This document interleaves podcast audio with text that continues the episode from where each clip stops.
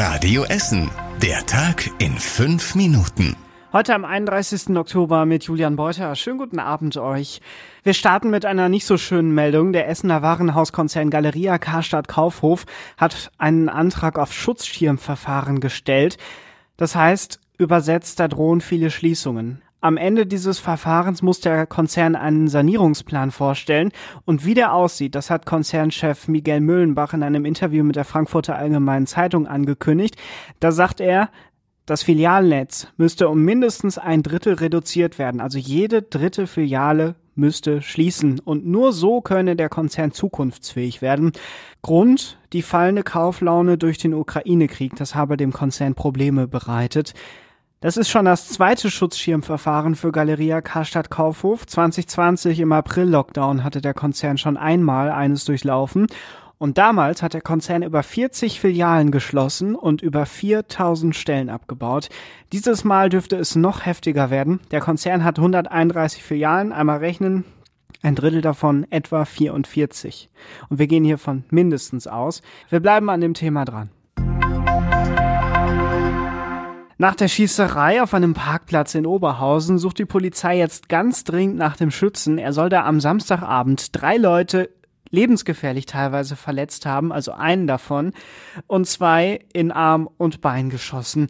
Dieses Fastfood-Restaurant an der Mülheimer Straße in Oberhausen war ganz gut gefüllt und dann auf einmal gegen 20 Uhr gab es eine Schlägerei auf dem Parkplatz. Zwei Gruppen sind aufeinander losgegangen und plötzlich hat ein 51-jähriger Mann aus Essen eine Waffe gezogen und um sich geschossen. Dabei hat er eben diese drei Menschen getroffen, einen davon lebensgefährlich, er ist mittlerweile außer Lebensgefahr. Ein Sondereinsatzkommando der Polizei hat dann gestern seine Wohnung gestürmt, hat ihn aber nicht gefunden und jetzt sucht die Polizei nach dem 51-jährigen. Wenn ihr ihn aber seht, geht nicht auf ihn zu, sondern ruft die Polizei. Er könnte nämlich immer noch diese Waffe bei sich tragen und ist gefährlich.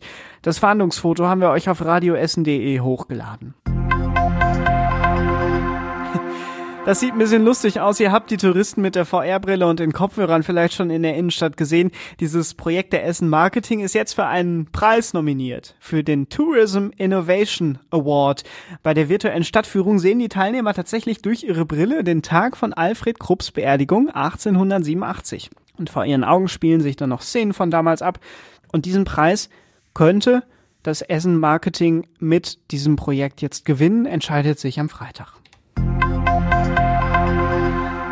Heute gibt's bei uns in der Innenstadt wieder die Halloween-Parade. Nicht erschrecken. Seit 19 Uhr ziehen verkleidete Zombies und Geister von der Kettwiger Straße los und endet am Kardinal-Hengsbach-Platz. Und auf diesem Platz steigt dann eine große Halloween-Party. Radio Essen-Reporterin Jasmina Welter ist schon bei der Parade für uns. Ja, also ich habe hier gerade schon allerhand gesehen. Da sind ganz, ganz tolle Kostüme dabei. Uh. Von Spinnenfrau mit äh, Spinnenbeinen vom ganzen Körper herabhängend bis äh, Zombie mit Bettlaken, ganz einfach gehalten. Hier sind wirklich coole und gruselige Sachen dabei. Und das war überregional wichtig. Wir erinnern uns, glaube ich, alle an diesen schrecklichen Geisterfahrerinnen-Unfall vor anderthalb Wochen. Und jetzt kommt raus, die Frau, die diesen Unfall verursacht hat, war wohl betrunken. Das hat die Obduktion ergeben. Demnach hatte sie 1,1 Promille im Blut, mindestens und sie hat laut Polizei auf der A40 gewendet, das wissen wir ja schon. Dann ist sie bei Wattenscheid West in zwei Autos aus dem Gegenverkehr gekracht.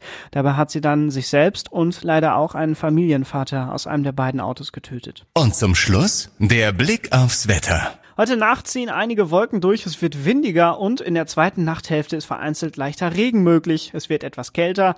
14 Grad. Morgen dann anfangs bewölkt mit letzten Tropfen. Später kommt die Sonne schon mal durch die Wolken. Außerdem weht ein kräftiger Wind. Die Temperatur steigt auf 17 Grad in Karnap. Die nächsten aktuellen Nachrichten hier aus Essen gibt's dann morgen wieder. Ab halb zehn hier bei Radio Essen. Wir hören uns dann wieder. Ich bin nämlich auch wieder da. Bis denne.